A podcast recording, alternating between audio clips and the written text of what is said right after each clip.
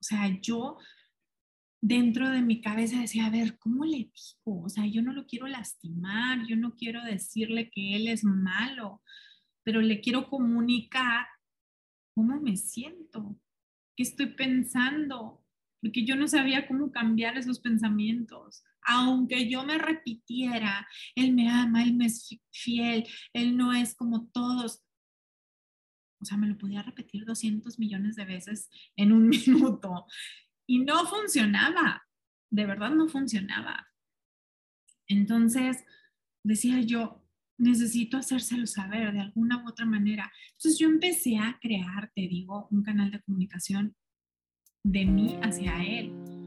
Y era fabuloso porque yo le decía lo que estaba pensando, siempre diciéndole que eso no significaba que yo creyera que es verdad. Atrévete a sentir es un recordatorio para ti y para mí de por qué sentir es un privilegio. En este podcast voy a explicarte detalladamente todos los beneficios que puedes experimentar al atreverte a sentir. Incluso eso que estás sintiendo en este momento también lo malo, lo feo, lo que no te gusta, lo que quema, lo que arde por dentro. Sentir es un regalo y el síntoma inequívoco de que estamos vivos.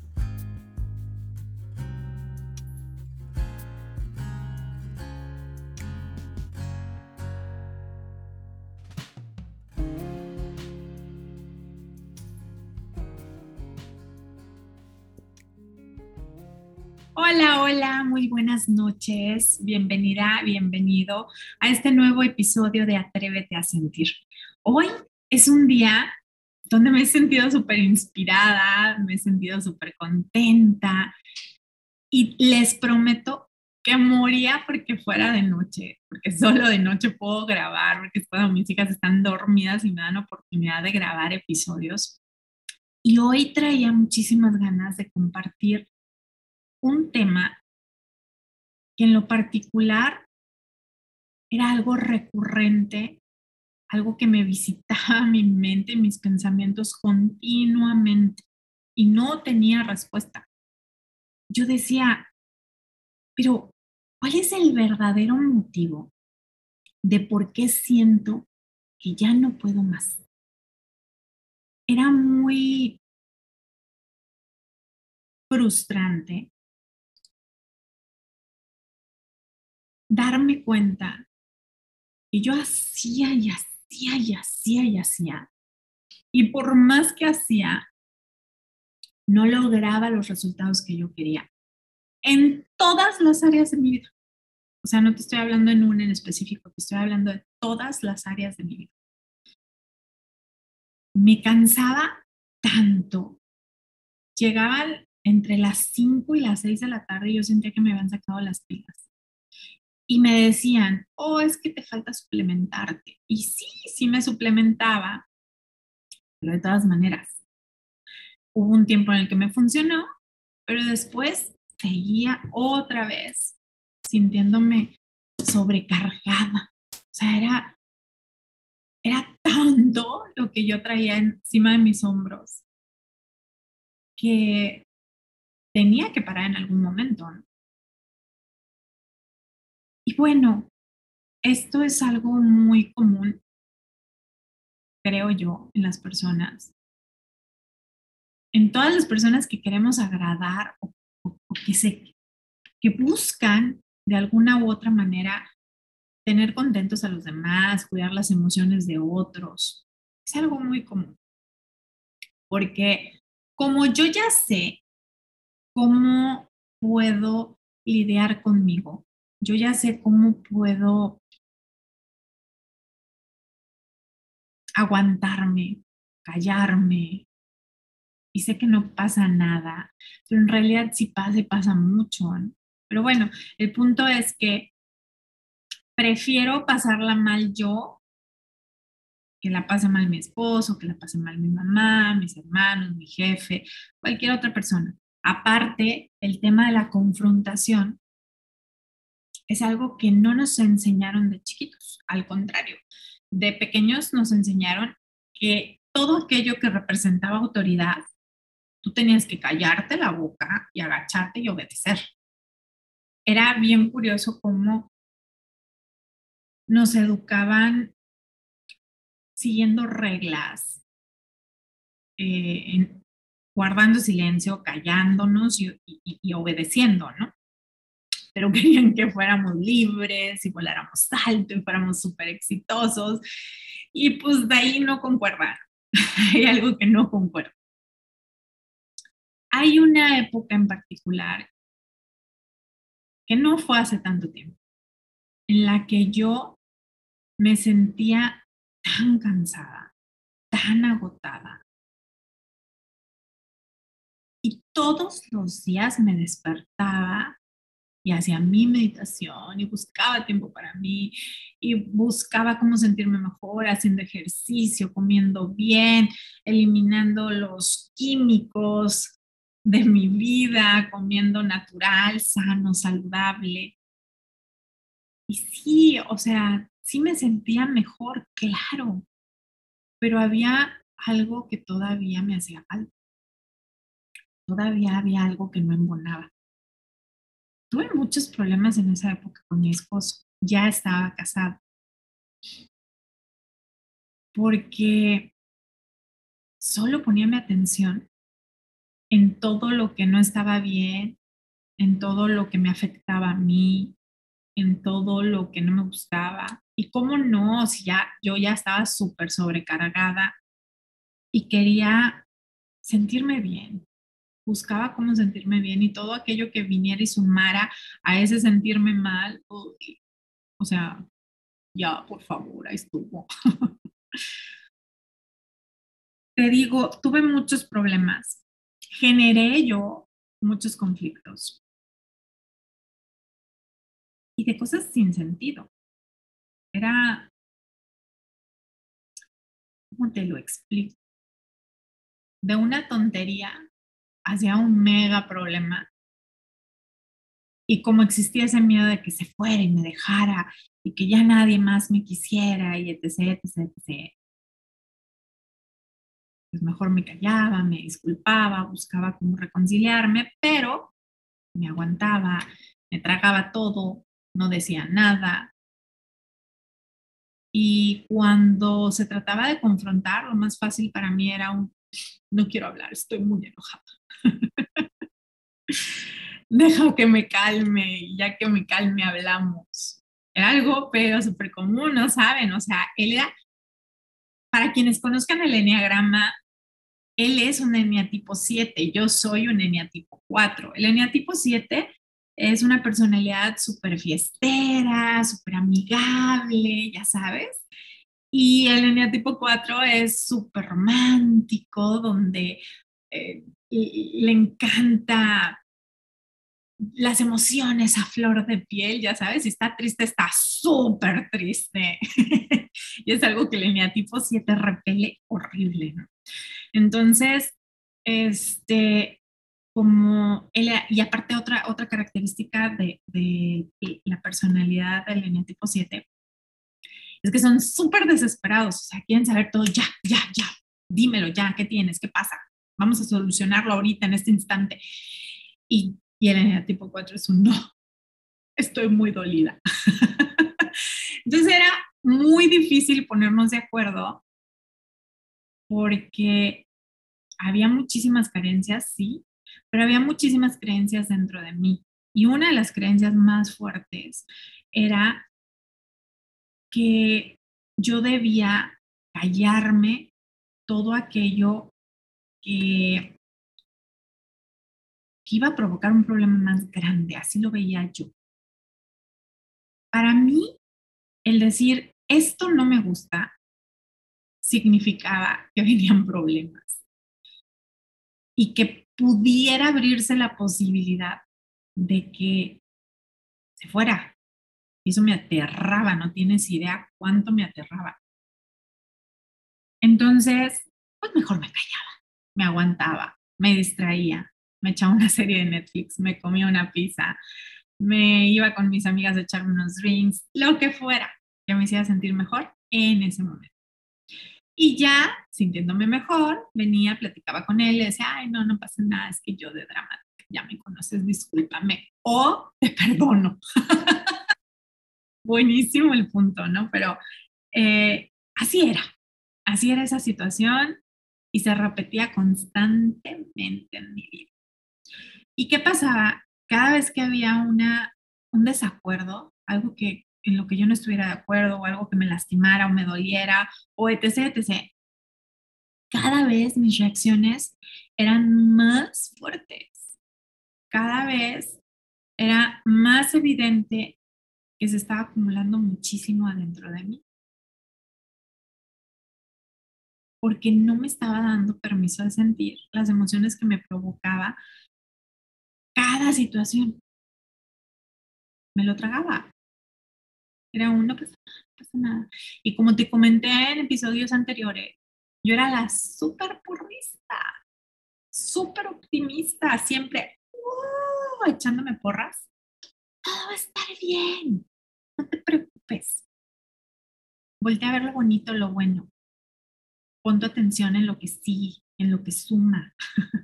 Eran frases mías. Y hoy, o sea, hoy recuerdo esa versión mía y me da muchísima ternura, y me provoca correr a abrazarme. Sin embargo, no, no era algo que sumara a mi vida realmente, al contrario, me estaba llenando de muchísima, muchísima densidad. Cuando conozco a Oscar, a mi esposo, bueno, en ese entonces no era mi esposo. Cuando yo conozco a mi, al que era mi novio en aquel entonces, eh, todo era muy hermoso. O sea, los primeros meses son vida y dulzura y pasión y todo lo que tú quieras. Y en, esos, en esas semanas o meses siempre se muestra lo mejor de cada uno. Hasta que ya no sucede eso. Hasta que ya sacaste todo lo mejor.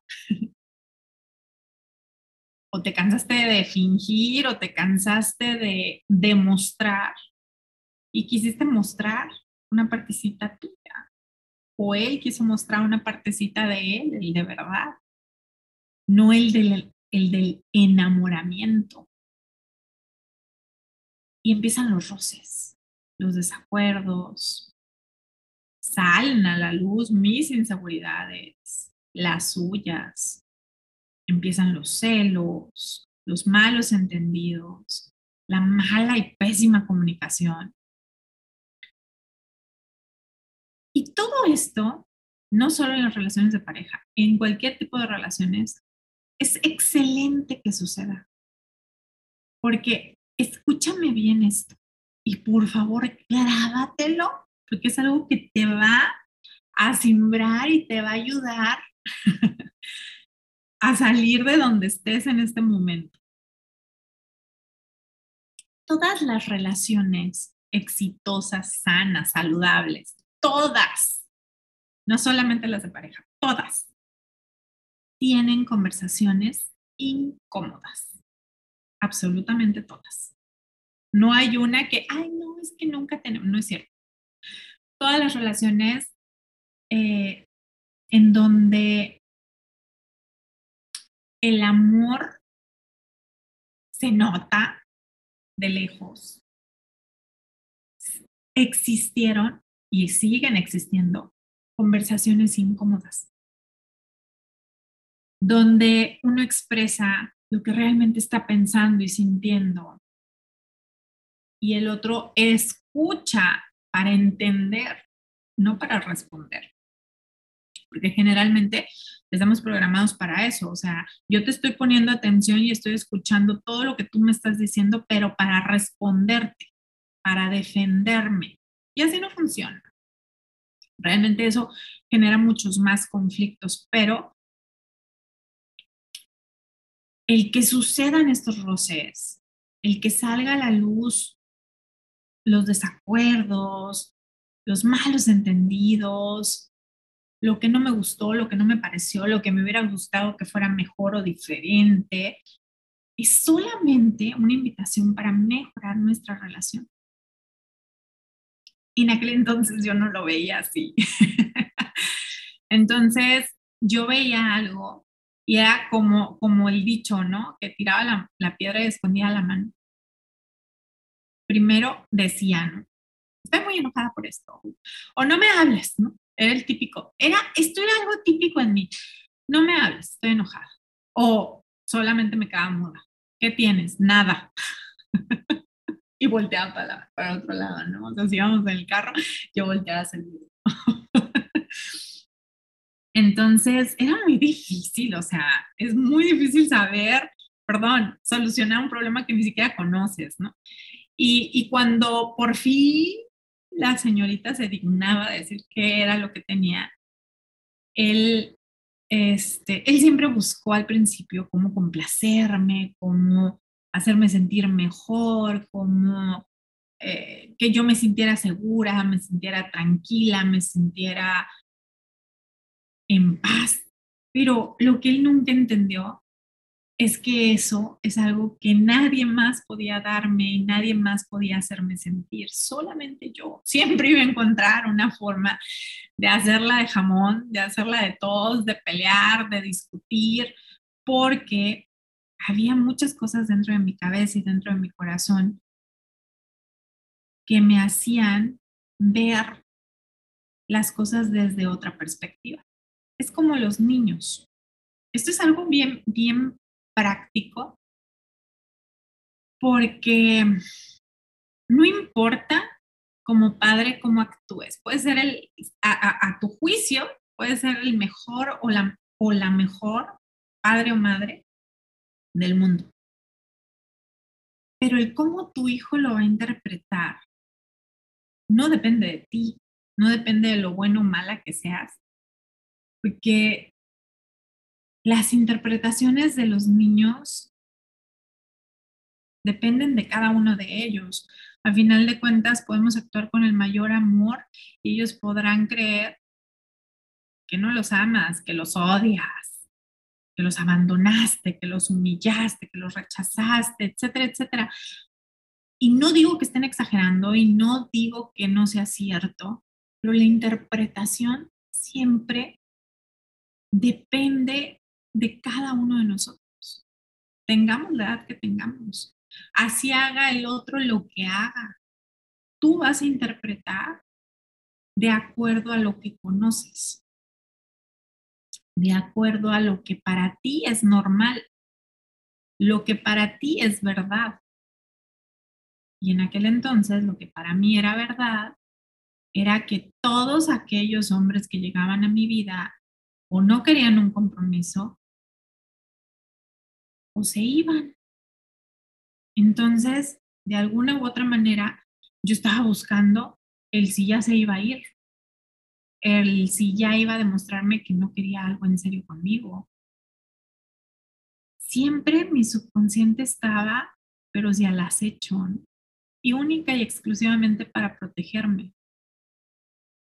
Obviamente, nunca nadie actúa en función de hacerse daño a sí mismos todo lo que hacemos y decimos y, las decisiones que tomamos son las mejores, porque las hacemos siempre creyendo que es lo mejor para nosotros en ese momento.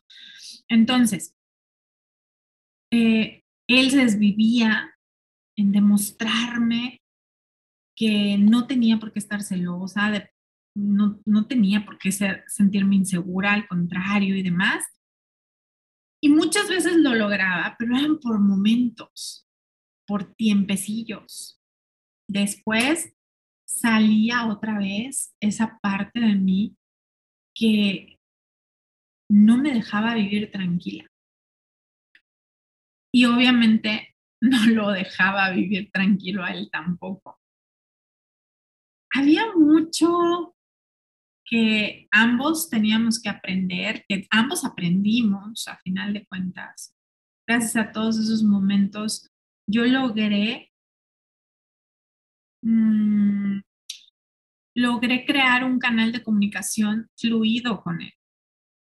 O sea, yo dentro de mi cabeza decía, a ver, ¿cómo le digo? O sea, yo no lo quiero lastimar, yo no quiero decirle que él es malo, pero le quiero comunicar cómo me siento, qué estoy pensando, porque yo no sabía cómo cambiar esos pensamientos. Aunque yo me repitiera, él me ama, él me es fiel, él no es como todos. O sea, me lo podía repetir 200 millones de veces en un minuto y no funcionaba, de verdad no funcionaba. Entonces, decía yo, necesito hacérselo saber de alguna u otra manera. Entonces yo empecé a crear, te digo, un canal de comunicación de mí hacia él. Y era fabuloso porque yo le decía lo que estaba pensando, siempre diciéndole que eso no significaba que yo creyera que es verdad. Me costó mucho trabajo llegar a esa conclusión, pero realmente me lo creí, porque él siempre fue un hombre fiel, siempre ha sido un hombre fiel, siempre ha sido un hombre y no, y no fiel a mí, fiel a él, fiel a sus, a sus decisiones, fiel a, sus deseos, a, todo lo que él quería. Y, en ese momento y hasta este momento, lo que él quería era estar conmigo y es estar conmigo. Y lo que él decidió fue ser mi novio, que yo fuera su novia y después casarnos y formar una familia. Entonces, él siempre ha sido muy fiel a sus decisiones, a sus sueños, a lo que él quiere para su vida, a lo que él quiere construir no a mí, porque él no tiene por qué serme fiel a mí. Sin embargo, sí le es fiel a los compromisos que generó, a los acuerdos a los que llegamos, a todo eso que él siempre ha soñado y anhelado. Y eso es lo que él me enseñó en ese momento. Entonces yo decía, ¿cómo que no me tiene que ser fiel a mí? él ni siquiera me lo estaba diciendo, no, pero yo lo iba interpretando. ¿Cómo que él no me tiene que ser fiel a mí? Si a mí me han enseñado que las parejas, o sea, la mujer le es fiel al hombre y el hombre a la mujer. Pero nunca vi que la verdadera fidelidad no es hacia otra persona, no es hacia una pareja, no es hacia un trabajo, una empresa, una marca, no. La verdadera fidelidad es a mis acuerdos, a mis compromisos, a mis sueños. Yo me soy fiel, soy leal a mí y por consecuencia estoy siéndote leal a ti y soy fiel contigo, para ti. Estoy siendo fiel. Entonces, te digo, me costó muchísimo trabajo entenderlo. Fue difícil, pero yo tenía dos, parámetros siempre, o, dos, dos situaciones frente a mí siempre, que lo resumo en lo mismo, la verdad y Dios es un mismo asunto, la verdad y Dios. Y por otro lado, lo que yo soñaba. Y yo soñaba con tener una familia, con yo formar una familia, mamá, papá, hijos. No sabía cuántos, yo creía que tres, pero qué sorpresas me lleva la vida. Después entendí que tres son multitud. Entonces, esos eran mis sueños y esas eran las lo que me guiaba, así como la estrella de Belén guiaba a los, a los reyes magos, a mí me guiaba la verdad y mis sueños, Dios y mis sueños. Entonces, cada vez que algo sucedía, una revolución sucedía dentro de mí, lo primero, primero, primero que hacía era preguntarme, ¿qué está pasando? ¿Por qué esto? ¿Por qué lo otro? Empecé a darme cuenta que al cuestionarme todo lo que estaba sintiendo, todo lo que estaba pensando en ese momento, me ayudaba mucho a entender la situación, o sea, el cuadro así grandote, no solamente lo que estaba viendo aquí enfrente, sino toda la foto completa. Eso me ayudaba muchísimo. Y cada vez que yo lograba entender el cuadro completo, la imagen completa, sentía que podía más. ¿Te acuerdas del tema? Eh, había momentos en los que yo sentía que ya no podía ni con mi alma. Pero cuando yo empezaba a cuestionarme, ¿por qué me siento así? ¿Qué estoy pensando? ¿Qué creo? O sea, ¿por qué? ¿Por qué? ¿Qué me hizo sentirme insegura? ¿Qué me hizo sentir celosa? Y empezaba y hacía una cadenita de preguntas para mí. Y eso me, me, me ayudaba mucho a llegar a la verdad. Y cuando yo llegaba a la verdad, a lo que yo consideraba la verdad, era cuando podía platicarlo con él. Porque mis pláticas ya iban inspiradas en el amor de esa pareja que yo soñaba. Como a últimas fechas en ese entonces, yo cada vez veía más lejos que, que sucediera eso. O ya había manifestado a ese hombre maravilloso, pero lo estaba alejando yo con mis pensamientos, con mis creencias, con mis máscaras, con mis mecanismos de defensa.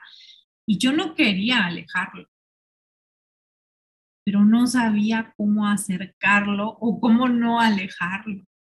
Entonces, por medio de, de las preguntas, preguntas así de básica. A ver, ¿por qué me enojé? ¿Qué me hizo enojar? Mm, pues me hizo enojar que me contestara con un tono fuerte. ¿Por qué me contestó con un tono fuerte? ¿Qué estaba pasando? ¿Qué hice yo? ¿Qué estaba haciendo yo? Pues estaba en el celular chateando con una amiga y él necesitaba las llaves del carro. Y como yo no le hacía caso, pues me gritó, las llaves. ¿Pero eso lo justifica? No, no, claro que no, no tiene por qué hablarme fuerte. O sea, es una falta de respeto. Entonces, así me iban. ¿Por qué es una falta de respeto? Me cuestionaba muchísimo y llegaba momentos en los que decía yo me estoy volviendo loca. Nadie se cuestiona tanto en la vida. Y luego decía yo misma cuestionándome, pues yo creo que sí, o sea, las personas que viven felices, en paz, contentas, yo creo que sí se cuestionan todo. Entonces, yo lograba sentarme con él y decirle, oye, es que no me gustó esto que pasó. O sea, te voy a decir lo que yo pensé y lo que yo sentí. No estoy diciendo con esto que sea verdad. Solamente te quiero expresar lo que estoy pensando y lo que estoy sintiendo.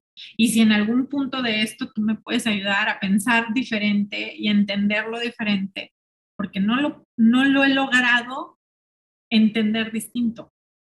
Entonces, le contaba y le platicaba siempre con respeto, siempre pensando en qué quieres, qué quieres lograr de esta situación. Inconscientemente yo estaba poniéndole una intención a la plática con él. El poder de la intención es fabuloso. Y en otro episodio platicaremos de él. Pero brevemente te platico que cuando yo decía, a ver, antes de platicar con él, ¿qué quieres lograr, Marcela? Pues una solución, quiero que estemos felices los dos, ¿no? Quiero sentirme tranquila y feliz y, y quiero entender qué pasó, o sea, ¿por qué me gritó? Y si me gritó enojado, quiero que él entienda que esa no es la forma y que generemos un acuerdo de esto para convivir en sana paz, ¿no? Porque vivíamos juntos. Entonces, eh, pues ya se lo platicaba, se lo externaba y él me contestaba, mm, no, lo que pasa es que no te grité, es que me desesperé y cuando yo me desespero, así hablo, pero no me había dado cuenta. ¿Sí me explico? Entonces empezábamos a llegar así como que, oh, descubrimientos ambos y acuerdos que respetábamos. Jamás había castigos, por así decirlo, pero sí podíamos ver que si los acuerdos no se respetaban iba a generar consecuencias y consecuencias que no nos gustaba a ninguno de los dos. Poco a poco, eso que se sentía tan pesado, poco a poco fui quitándome cargas. Yo seguía haciendo las mismas actividades en mi día, pero cada vez me sentía menos cansada, cada vez sentía que podía más. Ya no era tan pesado mi día a día. ¿Por qué? Porque estaba atreviéndome a cuestionarme todo lo que yo estaba pensando y lo que estaba sintiendo. Ojo, en ese momento yo no me estaba atreviendo a sentir, pero sí me estaba atreviendo a, no me estaba atreviendo a, a sentir las emociones que me provocaban cada una de esas circunstancias. No, me estaba atreviendo a ser valiente por ser diferente, a ser otra mujer. Porque la Marcela de siempre nada más la hacía de pedo, ¿no? Perdón por el francés, pero era lo que sabía hacer. Era la herramienta que conocía cuando algo no le gustaba. Oye tú, ¿por qué me gritas? O sea, ¿quién chingados te crees? O sea, ve y grítale a ver a quién hay en la calle o a ver quién se deja, porque la verdad a mí no me parece que me estés gritando. Esa era una herramienta, la más conocida para mí. Pero me iluminó Dios y varias lecturas de, muchos libros, de redes sociales, de videos, de talleres y demás que tomé. Eh, me iluminaron y fue como empecé a cuestionarme. Y fue como empecé a darme cuenta que eso por lo que yo sentía que ya no podía más, era porque realmente ya no podía más, pero ya no podía más de lo mismo. Ya no podía contener más ya no podía seguir creyendo lo que creía. Ya no podía seguir siendo quien era. Era momento de cambiar, de cambiar mis pensamientos, de cambiar las formas, de tomar distintas eh, decisiones en, en maneras diferentes, usar herramientas diferentes, conocer nuevas formas era el momento, ya, o sea, mi cuerpo también físicamente me lo estaba diciendo, ya. Pero lo que hacemos normalmente, primero, es irnos a atender las otras áreas de nuestra vida, ¿no? Por ejemplo, como te lo dije yo, que fue lo que hice, me empecé a suplementar y luego el ejercicio y luego buscaba eh, de alguna manera seguir siendo yo, o sea, yo la que está aquí adentro y la que está aquí adentro, pero cambiar lo que está aquí afuera. O cambiar mis acciones. Pero cambiando mis acciones siendo la misma mujer, siendo o teniendo el mismo pensamiento, tomando el mismo tipo de decisiones, basada en lo que, en lo mismo que creía, jamás iba a tener un resultado distinto. Jamás. O a lo mejor sí, pero mucho peor, cada vez peor. Cada vez iba a sentir que ya no puedo más, ya no. Y es verdad, ya no puedes más. Porque necesitas sí o sí cambiar a quien está aquí adentro en tu cabeza y aquí adentro en tu corazón.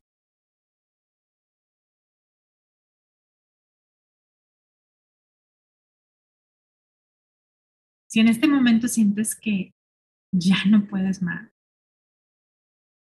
es porque exactamente ya no puedes más seguir creyendo lo mismo, seguir pensando lo mismo, seguir tomando decisiones de la misma manera, teniendo las mismas herramientas que utilizas siempre.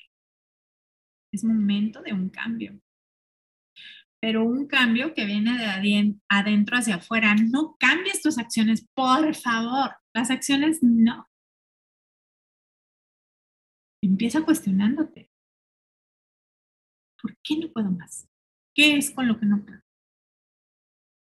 Y partiendo de ahí, vas a encontrar muchas respuestas. Va a ser muy revelador. Te invito a que hagas ese ejercicio. ¿Qué es eso con lo que no puedes? Porque a veces generalizamos, ¿no? O sea, es que ya no puedo más con mi vida. ¿Con qué parte de mi vida no puedo? ¿Por qué no puedo con esa parte de mi vida? ¿Qué está provocando? ¿Por qué está provocando eso?